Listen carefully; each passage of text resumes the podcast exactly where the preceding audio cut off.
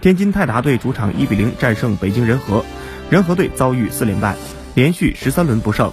第五十九分钟，瓦格纳主罚直接任意球破门，攻入全场唯一进球。近两个主场，泰达队先后二比零战胜建业，二比一击败卓尔，一比零战胜人和队后，泰达队主场迎来三连胜。在中超第二十四轮的一场补赛中，人和队一比四惨败重庆斯威。随着客场输给泰达队，人和遭遇四连败，连续十三轮不胜，一平十二负。排名继续垫底，保级形势已经岌岌可危。控球率方面，射门次数泰达队十二比九领先三次，射正次数泰达队五比四比仁和队多出一次，角球比六比四，任意球比二十一比八，泰达队均占优。最终，瓦格纳把握住了一次任意球机会，拿下比赛。